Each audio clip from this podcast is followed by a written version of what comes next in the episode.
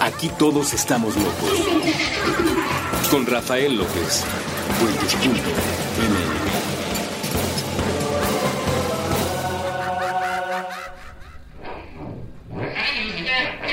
Bienvenidos a Supracortical, yo soy el doctor Rafa López, soy médico cirujano por la Universidad La Salle, soy psiquiatra por la UNAM y consultor y comunicador en semiología de la vida cotidiana. El día de hoy quiero platicar con ustedes de lo real y lo ideal. ¿Por qué quiero platicar con ustedes de este tema? Porque fíjense que me he dado cuenta de que muchísimas personas generan altos niveles de ansiedad por un tema de desempeño. Entonces se ponen a escuchar todos los días supracortical y quieren eh, lograr eh, al máximo de lo posible las metas que se plantean aquí y luego se van a algún otro blog de desarrollo personal y de emprendedores y de capitalismo y de, de ventas y de todo y al final total que se dan cuenta que están muy lejos de lo ideal y eso los frustra. Porque Rafa es que yo debería de pararme temprano después de cuatro horas de dormir perfecto de soñar con los angelitos excelentemente bien y despertarme fresco listo para irme gimnasio y ser guapo, alto, carismático, no. Realmente esto no es posible y si bien la vida ideal pues definitivamente es algo a lo que debemos de, de tratar de alcanzar hay que comprender que somos seres humanos y que hay una diferencia fundamental entre lo ideal y lo real. Fíjate que esta diferencia la entendí yo mucho cuando estuve rotando en el Instituto Nacional de Psiquiatría. Hay un área especializada, la Clínica de Psicogeriatría, que se dedica a atender a personas de más de 60 años con algún tipo de trastorno mental, depresión, ansiedad y en muchos otros eh, trastornos, pero especialmente deterioro cognitivo, problemas de memoria, vamos a decir en general Alzheimer y otro tipo de demencias que vayamos dejando esto muy claro. Y entonces a mí mis profesores me enseñaron que había siempre que distinguir lo ideal de lo real. Lo ideal es que, por ejemplo, la, la, persona en cuestión, estamos hablando de un papá de cinco hijos, los cinco hijos ya tienen más de 40 años y eh, el papá tiene diabetes, hipertensión, algún problema renal y por supuesto que pues lo están llevando a consulta para tratar de atenderlo y que esté lo mejor posible su salud. Muy bien. Y entonces, frecuentemente alguno de sus hijos, el más preocupado de todos, le dice al doctor que su papá solo toma Coca-Cola y que por favor le expliquemos que no debe de estar tomando refresco todo el tiempo porque le hace mal para su diabetes, para su hipertensión y para su riñón. En ese momento, una de las hijas, la más preocupada de todos, pues te dice que sí, pero que en realidad es lo único que el señor acepta tomar, que le gusta tomar su refresco y que si no le da uno su refresco se pone agresivo, querulante, o sea, se pone todo el tiempo a la defensiva, grita, rasguña, pega y que total que se vuelve un lío. En ese momento, un tercer hijo, el más preocupado de todos, pues se voltea con los otros dos y les dice que lo que pasa es que no le saben hablar y no le saben explicar las cosas. Y total que se empieza a hacer un que tenga entre los cinco hijos que son los más preocupados de todos porque todos, según ellos, son los que realmente están preocupados por su papá. Y la verdad es que los cinco lo están, pero al mismo tiempo caemos en una subjetividad donde solo nosotros sabemos lo que creemos que es mejor para mí y para la vida de los demás. Esto tiene que ver con lo ideal, porque me decían mis profesores, mira, lo ideal es que efectivamente el Señor solo tome agua simple le hace bien, es bueno para su riñón, lo hidrata, mejora su tubo digestivo, no lo pone en riesgo. Pero lo real es que a veces tienes que decidir si te vas a pelear 365 días con tu papá, al cual ya no le puedes explicar las cosas porque tiene Alzheimer, porque no te lo va a entender, porque ni siquiera se va a acordar que tuvo esa discusión contigo y pues va a seguir tomando coca la va a tomar escondidas, la va a tomar de buenas, la va a tomar de malas, la va a tomar porque uno de los hijos se la dio o por algo la va a tomar, pero de alguna manera pues lo mantiene más o menos hidratado. Oye, ¿el refresco es bueno para su diabetes? Definitivamente no. ¿Es bueno para su riñón? No. ¿Es bueno para... no? Pero si en realidad es lo que puede tomar, hay que tratar de hacer todo lo posible porque consuma la mayor cantidad de agua pura y al mismo tiempo relajarte un poquito si se echa un vasito de coca. Mira, o sea, no te puedes pelear con alguien así toda la vida, mucho menos con tu padre que ya está probablemente estadísticamente en los últimos años y, que imagínate que los últimos años que pases con él sea en gritos, en golpes, en rasguños, porque no quieres afectar su salud y que siga tomando algún tipo de refresco. Hay que entender que hay una diferencia entre lo ideal y lo real. Siempre, siempre, siempre debemos de hacer todo lo posible por acercarnos a lo ideal y al mismo tiempo comprender y soltar dentro de nuestras emociones, liberarnos de este yugo de querer que las cosas sean perfectas y comprender que a veces la realidad es muy diferente a como nos gustaría que fuera. Y entonces, como me han estado preguntando varias cosas respecto, por ejemplo, a la vocación, Rafa, es que se supone que yo ya a esta altura ya debería de conocer mi vocación y conocerme a mí mismo y jamás, jamás frustrarme porque me tengo que parar a las 6 de la mañana para ir a hacer una guardia de mm, eh, residente de oncología o alguna cosa así. Y, y me siento muy mal porque sí me frustro, porque sí me da sueño, porque sí muchísimo cosas o porque yo debería de dormir perfecto ocho horas diarias y resulta que estoy durmiendo cuatro y, y me vienen y me cuentan todas estas frustraciones de estar alejados de lo ideal en la vida y muchas veces les digo tranquilo hombre eh, nada más es una realidad. Hay que hacer siempre todo lo posible por acercarnos a lo ideal pero comprender que la vida real siempre tiene parámetros diferentes. Entonces, quiero platicar con ustedes a lo largo del programa de algunos ejemplos clásicos y si ustedes tienen otros, mándenmelos a través de redes sociales o del correo y lo podemos ir platicando. Pero el primer punto que quiero platicar con ustedes es el de descubrir tu vocación. Mira, la vocación es eso para lo cual naciste. La vocación de un pájaro es volar, cantar, hacer nidos. Esa es su vocación. Eso es para lo que está diseñado. Y estoy seguro que ningún pájaro dice, chale, o sea, no, yo la verdad es que más bien quisiera irme caminando. Eso de volar no está padre. Eh, no, está diseñado para volar como un perro está diseñado para caminar y especialmente para caminar en manada como, como un delfín o una ballena están diseñados para nadar, tenemos una naturaleza que nos enseña para qué estamos diseñados. El problema de los seres humanos, a diferencia del resto de los animales en este planeta, es que nosotros tenemos muchísimas opciones. Y ahí es donde se empieza a complicar la historia, porque si solo tuviéramos la opción de ser el simio que escribe y todos nos dedicáramos a ser un simio que, que agarra hojas de papel y se pone a escribir, pues listo. Pero habemos algunos simios que somos escritores y otros que somos fotógrafos y otros que somos alpinistas y otros que somos astronautas y otros que somos médicos, arquitectos, ingenieros y otros que somos vendedores de tianguis y otros que somos taxistas y tenemos esta gran posibilidad y donde el menú es tan amplio empiezan a existir estas confusiones constantes. ¿Cómo descubrir la vocación? La, vocación se descubre desde niño empiezas a darle a tu hijo las opciones para que elija entre A o B y después entre A, B o C y luego todas las opciones posibles y vas viendo cómo la persona se va orientando hacia lo que le es natural. Y entonces a algunas personas les fascina el fútbol y a otras no les gusta el fútbol soccer.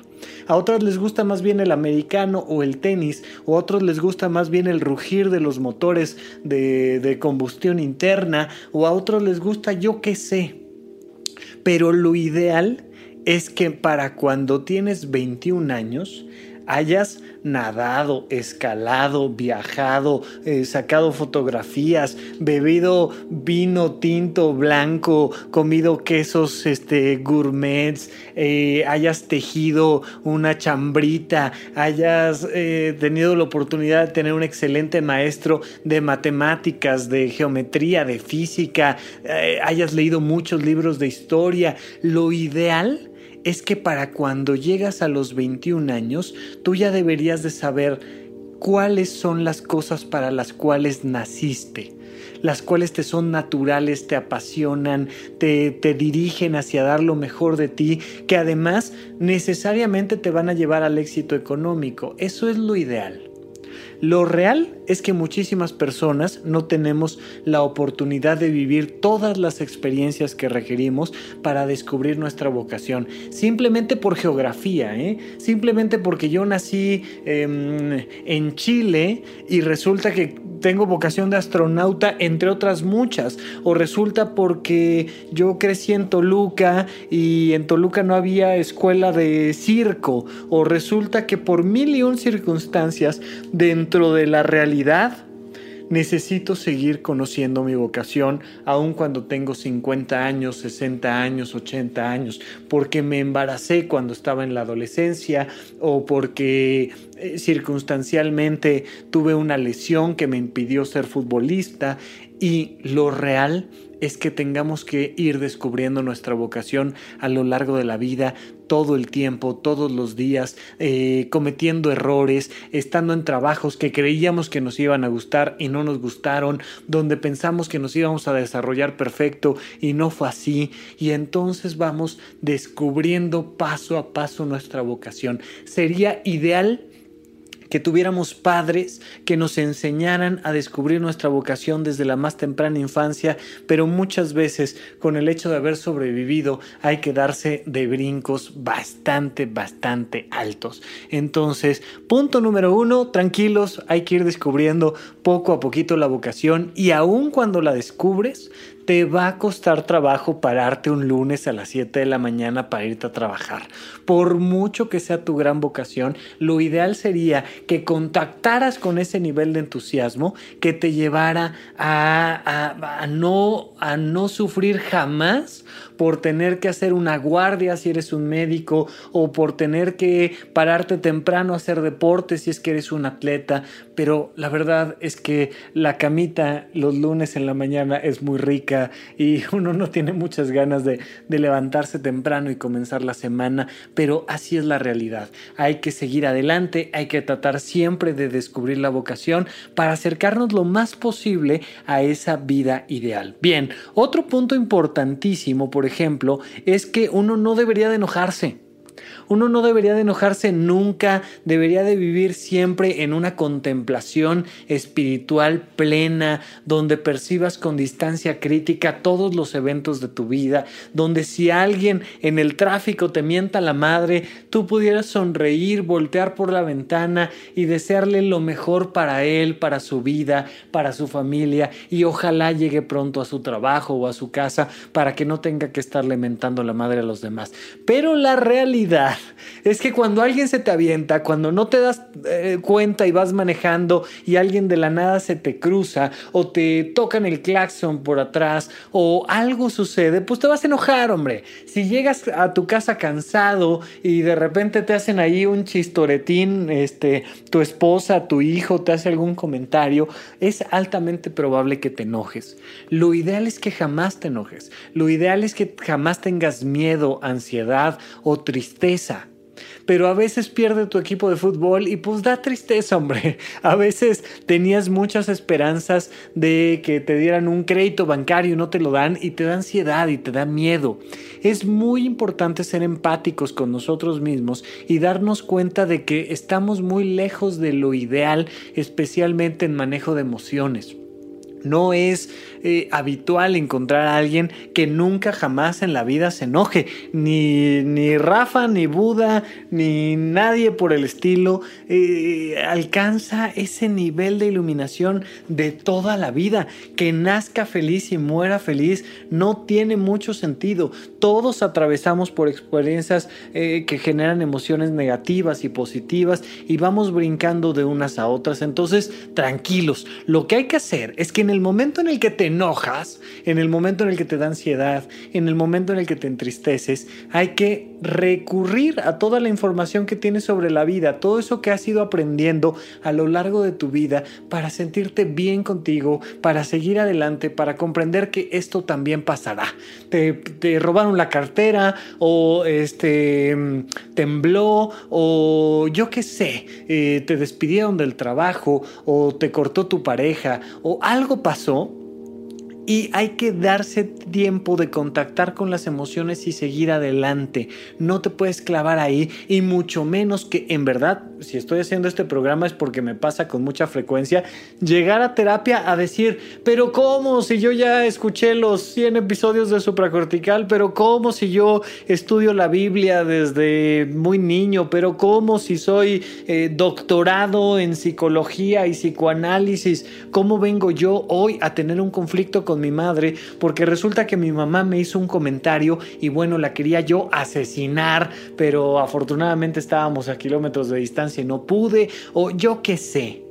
Y la gente llega sufriendo no tanto por lo que les pasó, sino por haber generado emociones negativas porque les pasó. Y esto particularmente, por ejemplo, con las mamás.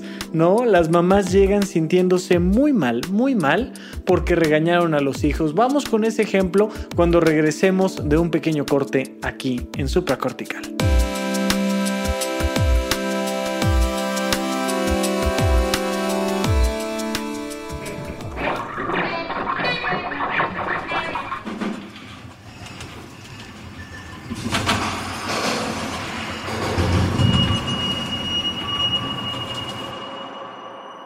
¿Qué vamos a hacer el 19 de septiembre? Un simulacro. Pero uno bueno. Hay malos. El día del temblor utilicemos la grieta que quedó entre las 7.17 y la 1.14 para simular que vivimos en el país que nos gustaría. que nos gustaría. El país que no puede ser por culpa del que se pasó el alto, del que ofreció mordida, del que siempre llega tarde. Todos. Cinco horas siendo la mejor versión de nosotros mismos. Vámonos al bosque. Que. Apaguemos el internet. Conéctate. Puede que nos guste y nos quedemos. Pero siempre regresas. ¿Qué probabilidad hay de que vuelva a pasar? ¿Para qué hacemos simulacros? ¿Qué probabilidad había de que volviera a pasar? ¿Para qué nos arriesgamos? Si nos quedamos en la ciudad, volvamos a las mismas horas a los mismos lugares. A ver cómo se ven nuestras caras cuando no estamos espantados. A ver cuántos edificios han derrumbado. A ver si podemos volver a hacer todo lo que presumimos el resto del año. A ver si vuelven a desaparecer los colores. A ver si le borramos las líneas al mapa. A ver si descubrimos cómo mantener la solidaridad y la convertimos en el sustituto del gobierno. Haber sobrevivido.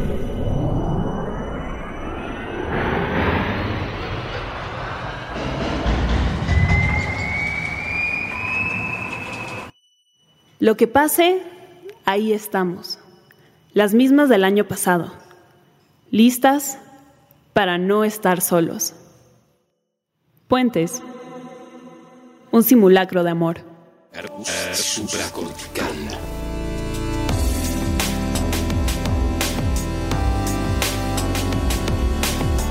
Estamos de regreso con ustedes aquí en Supracortical. Yo sigo siendo Rafa López y no olviden que estos temitas salen sobre todo de las redes sociales. La red social más activa que tengo es Twitter. Ahí prácticamente cualquier persona que me escriba le voy a contestar. Es raro que se me pase alguien y que no les conteste. Pero si me quieres mandar información un poquito más amplia, te recomiendo que me escribas a contacto. Me mandas un correo electrónico y los leo y los contesto. Alguna vez se me ha llegado a perder algún correo por ahí. Muchísimas veces, con mucha frecuencia, me tardo una o hasta dos semanas en contestar. Eh, espero yo no empezar a romper mi récord y llegar a las tres semanas, pero me puedes escribir, platicar, contar un poquito de cuál es el tema y de ahí vamos sacando ideas y voy haciéndoles algunas recomendaciones. Si simplemente quieres recibir la información de las cosas que estamos haciendo, eh, por ejemplo, hace nada fuimos a una a una charla en una mañanita que organizó Creative Mornings y que les agradezco muchísimo la invitación. Eh, les voy a mandar por ahí el audio de la, de la plática, aunque ellos mismos subirán el video a, su plataforma. Pero si quieres estar recibiendo esa información, entonces, bueno, pues eh, puedes entrar a rafalopez.net. Hasta abajo viene un botón de suscripción, te suscribes y listo. Y por supuesto, les agradezco muchísimo. Ya llegamos a 500 suscriptores poquito más en YouTube, en Dr. Rafa López Psiquiatra.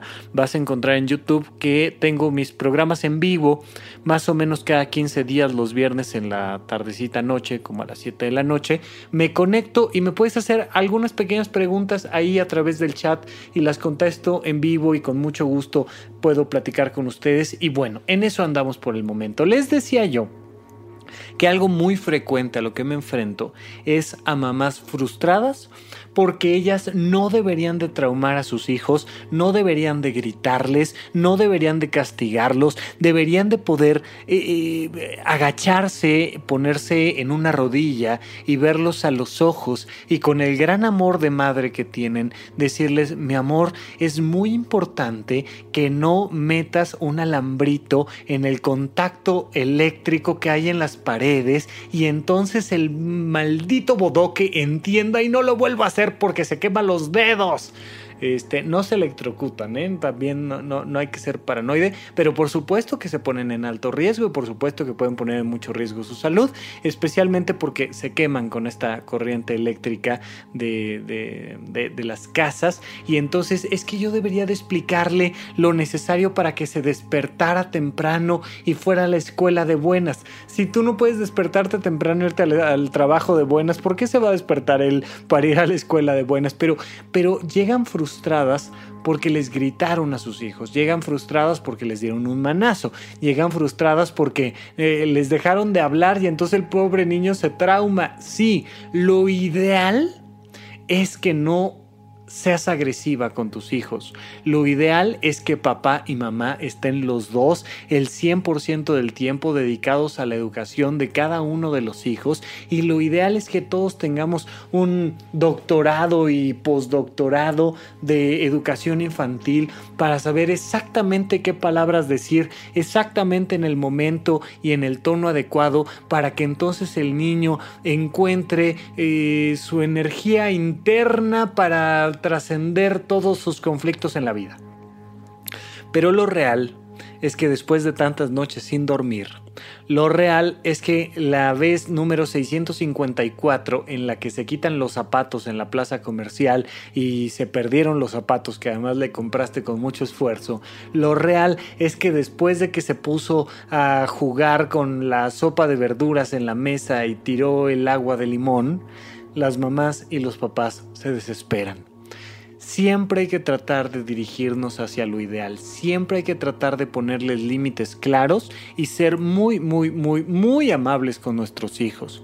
Se vale decir que no, decirlo una sola vez y que simple y sencillamente sigamos adelante con nuestra vida sin tener que gritarles, que ofenderlos, que castigarlos, que encerrarlos en ningún lado, que prohibirles salir a ninguna parte. No, eso no nos sirve, no es bueno. Pero ¿saben qué?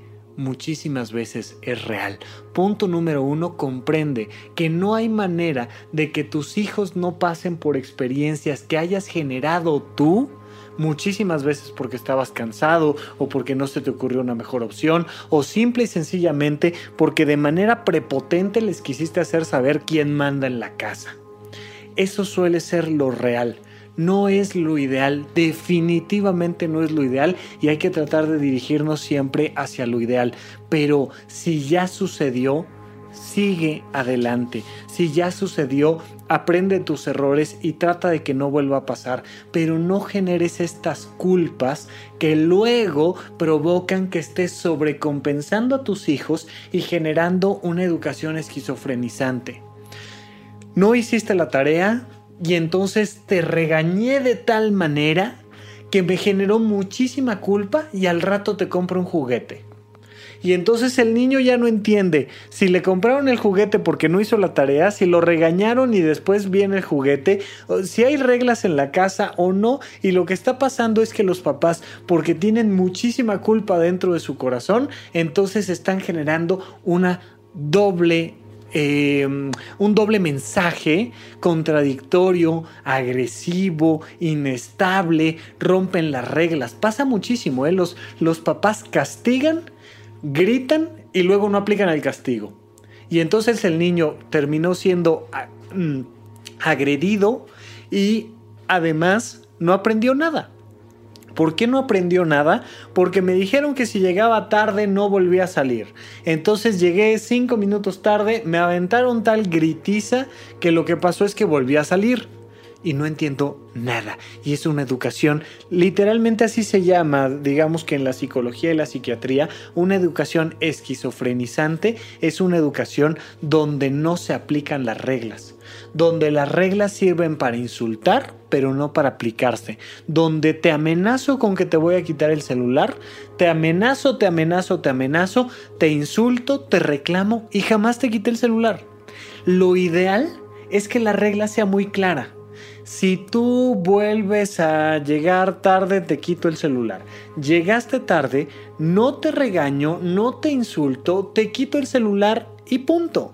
Lo que hacemos normalmente es que te regaño, te insulto y no te quito el celular. Eso es una educación esquizofrenizante muchísimas veces proviene de la culpa de no ser un papá ideal. No, no eres un papá ideal, no, no eres una mamá ideal y nunca lo vas a hacer. No generes culpa por eso, trata siempre de alcanzar lo ideal, pero compréndete, date dos centavitos de comprensión para darte cuenta de que a veces se te va a salir un grito, a veces se te va a salir un manazo incluso. Por supuesto que la violencia física es lo más peligroso que tenemos siempre que evitar, pero más de una vez un jalón en la escuela de, que le jalaste el suéter porque se iba a caer el escuincle y entonces el niño se asustó y entonces la mamá siente que es la peor mamá del mundo porque le dio un jalón al suéter o, yo qué sé, o, porque algo pasó. Y, y, hay que combatir constantemente esos procesos emocionales que se generan en nosotros. De la misma manera, lo ideal sería que jamás tuviéramos celos. Que confiáramos en nuestra pareja. Oye, ¿por qué habría de tener celos? Tú quieres estar conmigo, yo quiero estar contigo, tenemos una excelente comunicación, eh, las cosas que debes de saber te las cuento, las cosas que tengo que saber yo me las cuentas, tenemos reglas claras de convivencia, tenemos una excelente comunicación, este, hemos ido a, a cursos de pareja los dos y nos han enseñado cómo validarnos y empatizar y apoyarnos. Y entonces ¿por qué habría yo de tener celos? Yo debería de poder confiar en ti. Sí, nada más que ya se me ha hecho muy raro que ya van cinco días que resulta que te quedas muy tarde a trabajar y además últimamente has estado muy en comunicación con esta chava que trabaja contigo, ¿no? Y se generan los celos. Por supuesto que lo ideal es que podamos hablar con nuestra pareja y lo ideal es que de la manera más tranquila lleguemos a acuerdos y a reglas. Incluso si resulta que mi pareja efectivamente estaba con su compañero y no estaban en una situación laboral, sino personal, incluso romántica, pues yo idealmente debería de poder sentarme a hablar con mi pareja y decirle, mira, ya no venimos al caso, tú quieres estar con alguien más, eh, sigamos adelante cada quien por su camino y ya, y sin sufrir y sin enojarnos y sin generar ningún tipo de rencor. La realidad es que duele mucho. La realidad es que por condicionamientos socioculturales, la realidad es que por nuestra historia, por nuestros traumas, por nuestras inseguridades, por nuestra ansiedad, por muchísimas circunstancias, terminamos generando celos, terminamos generando desconfianza, terminamos generando agresiones. Y eso no es para nada positivo, no es para nada ideal pero en realidad sucede. Y entonces siempre hay que tratar de hacer lo posible por tener reglas muy claras con nuestra pareja. Siempre hay que tratar de tener una buena comunicación, un lugar y un momento adecuados para hablar de buenas, para llegar a acuerdos, para ser transparentes, para, para decirle lo mucho que lo amas y que independientemente de que la relación llegue a un punto o a otro, pues eso no va a cambiar. Sí, eso sería lo ideal. Pero lo real es que muchas veces duele. Si duele, date permiso de sentir ese dolor date permiso de eh, sentirte mal y busca el lugar a las personas correctas para sentirte acompañado, fuerte y luego da un paso hacia la idealidad, da un paso hacia lo que debería de ser, pero antes que nada no te juzgues, no te culpes, porque muchísimas personas llegan conmigo diciendo es que no puede ser que soy celoso, es que no puede ser que soy celosa, es que no puede ser que no pueda hablar con mi pareja de este tema porque me porque me trae malos recuerdos, porque muchísimas cosas. Sí, lo ideal sería eso, pero si entre otras cosas existen los terapeutas en la vida, es porque los seres humanos no alcanzamos nunca esa idealidad. Hay que tratar de seguir alcanzándola siempre. Pero, pero válgame, muchísimas ocasiones tendrás primero que ir con tu terapeuta, trabajar con tu propio enojo, con tu, con tu propio rencor y después hacer lo posible para llegar con tu pareja y encontrar los acuerdos necesarios. Pero por favor, no te frustres, comprende que eres una persona normal y que tienes tus límites en cuanto a situaciones emocionales. Bien, entonces otro ejemplo importante, por ejemplo, sería el no discriminar. Debemos de ser personas incluyentes, debemos de ser personas tolerantes, no debemos de discriminar por género, no debemos de discriminar por preferencia sexual, por orientación sexual, no debemos de discriminar por eh, eh, nivel socioeconómico o por temas culturales, no debemos de discriminar por si a la persona le gustan los perros o los gatos o por si es alto chaparro o por si es feo o es guapo. Eso sería lo ideal. Pero la realidad es que tú, que te encanta hacer eh, panchos en las redes sociales, que te encanta eh, eh, criticar a las personas que son intolerantes o que no son inclusivas o que yo qué sé, tú también discriminas. Yo, Rafa, discrimino. Yo, Rafa, soy intolerante. Yo muchísimas veces he preferido una situación u otra dependiendo de la persona en cuestión, dependiendo de la imagen de la marca, dependiendo de la nacionalidad de donde proviene el producto, dependiendo de muchísimas cosas. Yo lo he hecho, yo lo sigo haciendo, tú también. Estoy completamente seguro que tú también. Incluso hay muchos experimentos que se han hecho en torno a esto y entonces te van presentando uno, uno tradicional que llegaron a hacer en Estados Unidos era respecto a los candidatos a la, presidencia. Y entonces más o menos agarraban eh, de, de, un estado que no era el tuyo, imagínate que lo reprodujéramos aquí en México, tú tienes que elegir entre el diputado a y el diputado B, los que están eh, contendiendo a una diputación eh, de un estado que no es el tuyo. Tú vives en Monterrey y entonces lo hacemos de Yucatán o tú vives en Toluca y lo hacemos de Oaxaca y le vas presentando las fotos de los candidatos y le das dos opciones, dos opciones, dos opciones. Y le permites a la persona que con un clic, con un botón, elija en unos pocos segundos si votaría por el candidato A o por el candidato B. Y lo que nos damos cuenta frecuentemente es que cuando hacemos este tipo de experimentos, las personas votan por el que es más guapo o por el que es hombre y no mujer o por el que no tiene rasgos afroamericanos o por el que tiene cara de tener más dinero o por el que yo qué sé y traemos ahí debajo este tipo de condicionamientos muy arraigados. Si lo pudiéramos hacer con las parejas, por ejemplo, simplemente por elección visual, terminaríamos eligiendo a un arquetipo de un cierto tipo de belleza al cual te orientas por un condicionamientos. Porque ¿cómo vas a elegir a, a, una persona entre muchas otras? Pues por criterios de discriminación que ya tienes dentro de ti. Lo ideal es que te pudieras dar la oportunidad de conocer a una persona que eh, no tiene piernas o que le falta un ojo o lo ideal es que te dieras la oportunidad de conocer a alguien que es ultra multimillonario porque no sabes lo que cuesta de repente enfrentarte a convivir con alguien que tiene mucho más dinero que tú.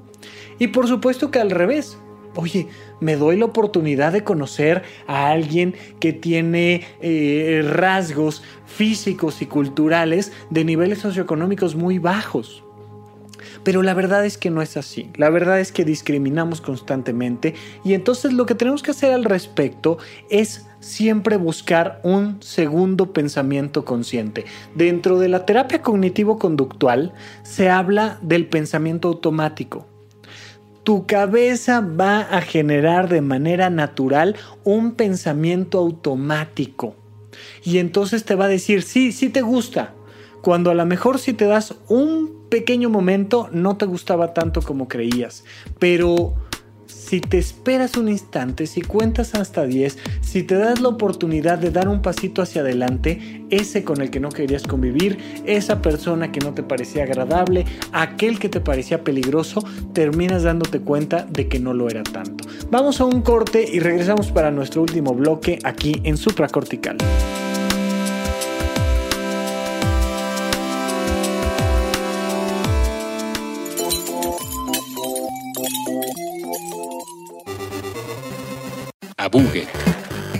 No se vale trabar. Con Andrés Boludo Durán y Gabriel Alcántar Shock. Todos los martes a la una de la tarde. A través de Puentes.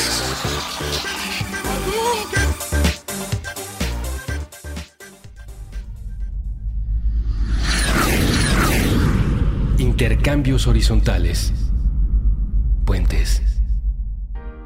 Madame Malé.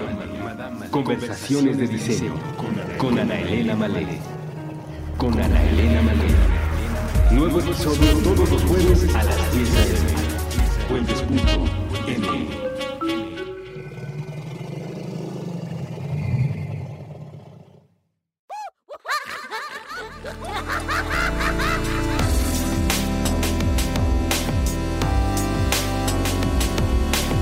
de regreso con ustedes aquí en Supracortical, yo sigo siendo Rafa López y entonces les platicaba yo en el bloque anterior de los pensamientos automáticos. Tú, yo y todas las personas tenemos pensamientos automáticos que provienen de nuestros condicionamientos.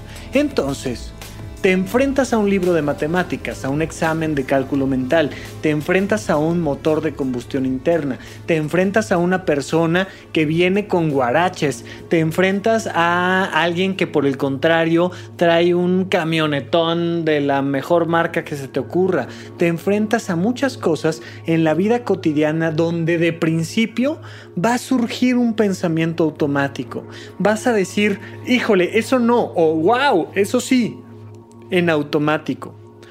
Lo ideal sería que ese pensamiento automático no se generara. Lo ideal sería que todos nuestros pensamientos fueran conscientes, que todas las personas a las que nos acercáramos fuera con una con, un aura de amistad, con, con un, con un Con un acercamiento amable, de brazos y mente abierta, para, para platicar con alguien que está acostumbrado al consumo de la marihuana o de la cocaína sin miedo, para platicar con alguien que ha sido un secuestrador y entonces simplemente ponerte a platicar de lo interesante que ha sido su vida, para, para dejar que tu hija que es tu niña de los ojos, la más amada de todas, se vaya con un pelafustán con 26 tatuajes en el cuello y no discriminar. Lo ideal sería que nadie discriminara, pero la verdad, la realidad es que muchísimas veces discriminamos. Hay que tomarnos unos segundos para generar después de ese pensamiento automático un pensamiento consciente y sobre todo darle oportunidad a las personas de discriminar.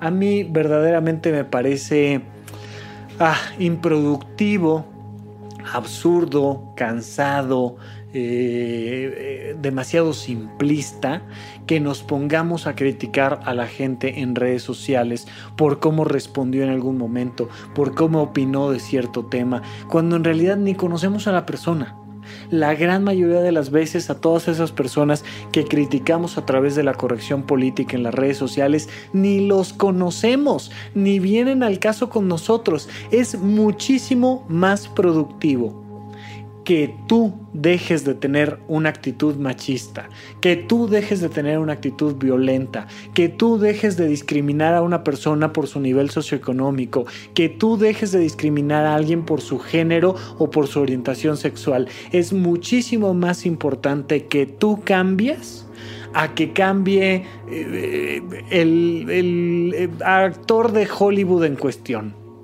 Eso no importa. ¿Por qué no importa? Porque no lo puedes controlar, porque lo, que, lo más que vas a poder hacer es agredirlo.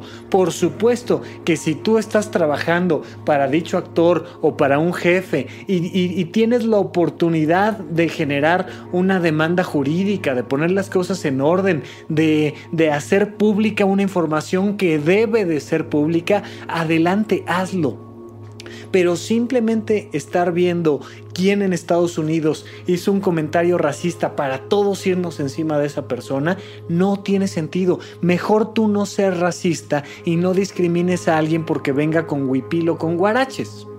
Punto.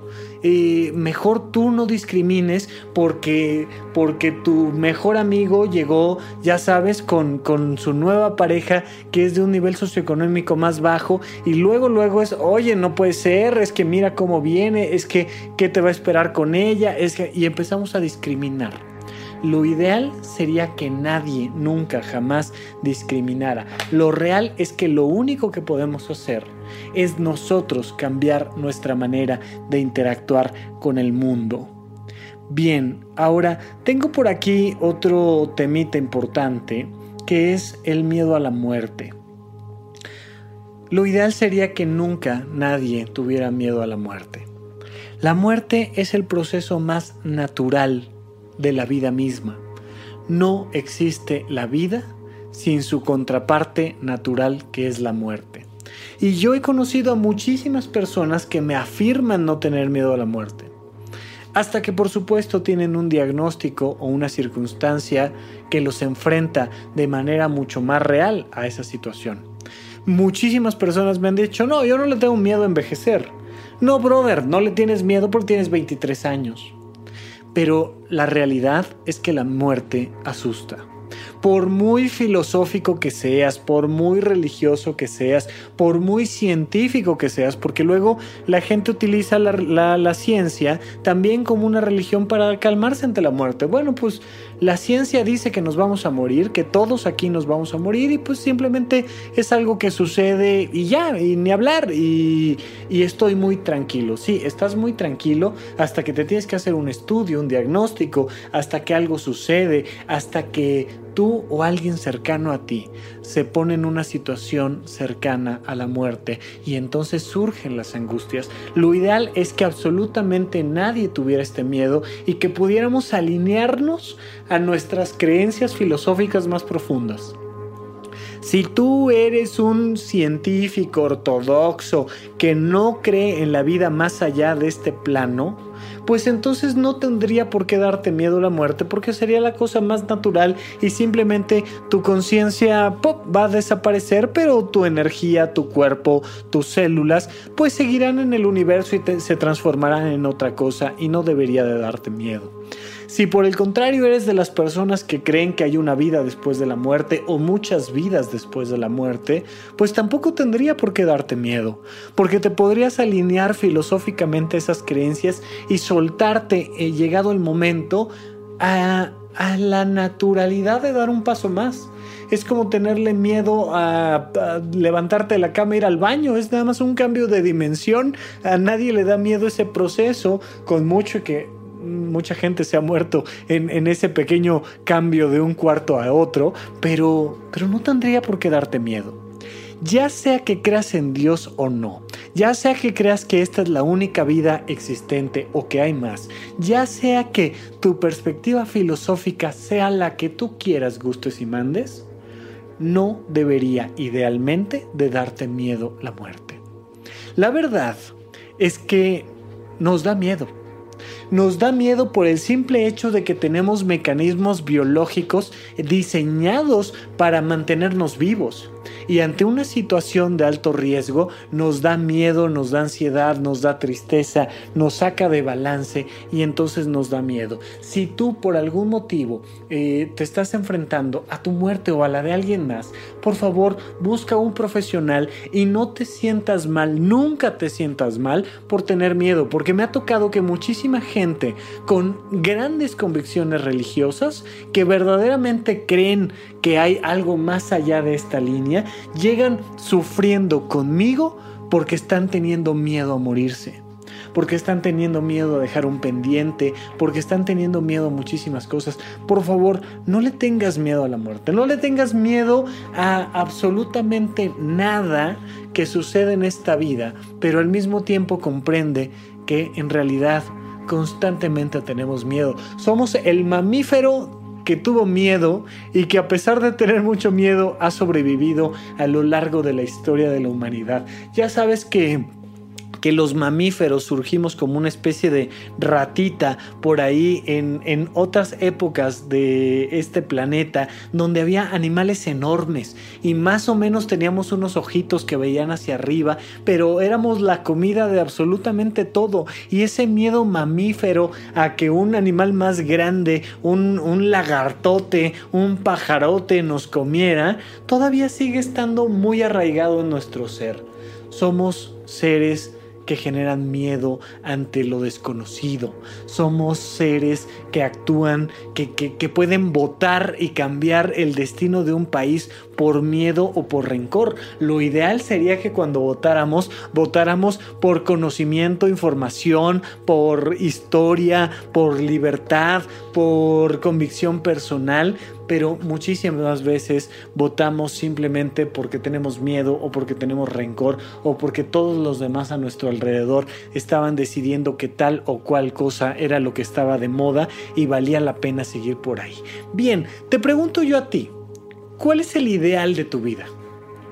¿Podrías determinar en estos últimos minutitos que nos quedan cuáles son tus 10 mandamientos, cuáles son tus tres premisas fundamentales, cuál es tu, tu triángulo de la verdad, cuáles son aquellas cosas que en tu opinión marcan una vida ideal puede incluir temas económicos, puede incluir temas de salud, puede incluir temas de pareja, de familia, de sociedad, de viajes, de experiencias, de libertades. Pero ¿qué te hace sentir a ti en una vida ideal? ¿Cómo sería tener una vida ideal? Incluso, por ejemplo, a nivel intelectual. Yo, Rafa López, me encantaría poder leer más. Con suerte me da tiempo para hacer estos programas. La verdad es que eh, cuando empecé a hacer eh, el programa de supracortical, tenía yo la oportunidad de ir adelantado tres o cuatro programas y sentirme muy tranquilo de saber que si algo pasaba, me daba gripa o lo que fuera, podía tomarme el tiempo para descansar y hacer el programa correspondiente en otro momento. Ahorita ya las estoy mandando en los últimos instantes. Me fascinaría leer. Me fascinaría leer, ¿qué te gusta? Un libro al mes. Terminar el año habiendo leído 10, 12 libros. Me encantaría. Tengo una infinidad de libros pendientes que leer. Y ya sabes, hay por ahí incluso este término oriental para la pila de libros que no has leído. No me acuerdo ahorita cómo se llama, ya me lo platicarán ustedes en redes sociales y demás. Pero bueno, tengo libros de filosofía, de ciencia, tengo novelas pendientes, tengo que repasar algunos clásicos, tengo temas de psicología, de espiritualidad, tengo muchísimo que leer. Lo ideal es que yo que vengo a hablarte de la vocación, lo ideal es que yo que vengo a decirte que organices tu tiempo de tal manera que tus actividades laborales no te coman y no termines sin tiempo para ti. Lo ideal sería que yo pudiera, sabes, leer un capítulo todos los días o dos ¿Cuánto te podrá llevar leer un capítulo todos los días? Unos minutos, media hora, ¿te gusta? ¿Te gusta que en media hora pueda leer uno o dos capítulos de un pequeño libro y que pues en un mes pues me acabe un libro y, ya, y no pasa nada. O, o, hacer lo necesario para al menos leer unos seis o siete libros en el año. Eso sería lo ideal. La realidad es que si encuentro media hora para ponerme pesado, ya es mucho. O sea, la verdad es que no, no, no, ahorita en mi vida no. Afortunadamente, hoy por hoy sí estoy haciendo ejercicio. Afortunadamente, hoy por hoy estoy durmiendo un poco mejor. Afortunadamente, estoy dándole prioridad a, a mi salud, a mi familia, pero no puedo leer. ¿Qué es eso que a ti te aleja de tu vida ideal? Y te pregunto, ¿te genera frustración? Te genera frustración, por ejemplo, que todo en tu vida está maravilloso, pero que no tienes pareja. Y una vida ideal para ti es con pareja. ¿Por qué te frustras? ¿Por qué te frustras si la realidad es como es y normalmente es distante de lo ideal? Identifica cuáles son esos aspectos de tu vida ideal que por no vivirla de esa manera te generan una frustración y libérate, perdónate, comprende que la realidad es como es y que hay que hacer lo posible por siempre, siempre tratar de dirigirnos hacia lo ideal, pero muchísimas veces no va a ser posible. ¿Qué es? ¿Es deporte? ¿Es economía? ¿Es viajes? ¿Es pareja? ¿Es celos? ¿Es yo qué sé? ¿Qué es eso que a ti te aleja de tu vida ideal? Lo que quiero no es que, caigamos en un conformismo, no quiero que caigamos en la mediocridad, como decir, bueno, pues como la vida no es ideal, pues me quedo donde estoy. No, siempre hay que hacer el esfuerzo de acercarnos a esa vida ideal, pero por favor, por favor, no te estés juzgando, no estés dándote un segundo garrotazo y lastimándote simplemente porque no tienes la vida ideal que tú quieres. Muchísimas gracias a todos por su atención, ya platicaremos en el próximo episodio de Supracoltecal. Hasta la próxima.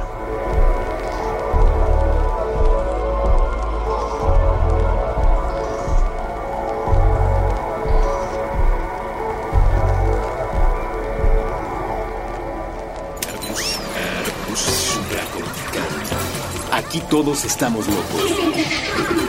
Con Rafael López.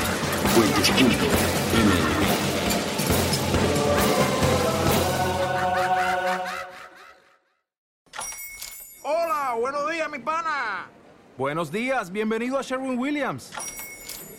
¡Ey! ¿Qué onda, compadre? ¿Qué onda? Ya tengo lista la pintura que ordenaste en el ProPlus app. Con más de 6.000 representantes en nuestras tiendas listos para atenderte en tu idioma y beneficios para contratistas que encontrarás en aliadopro.com. En Sherwin Williams somos el aliado del PRO.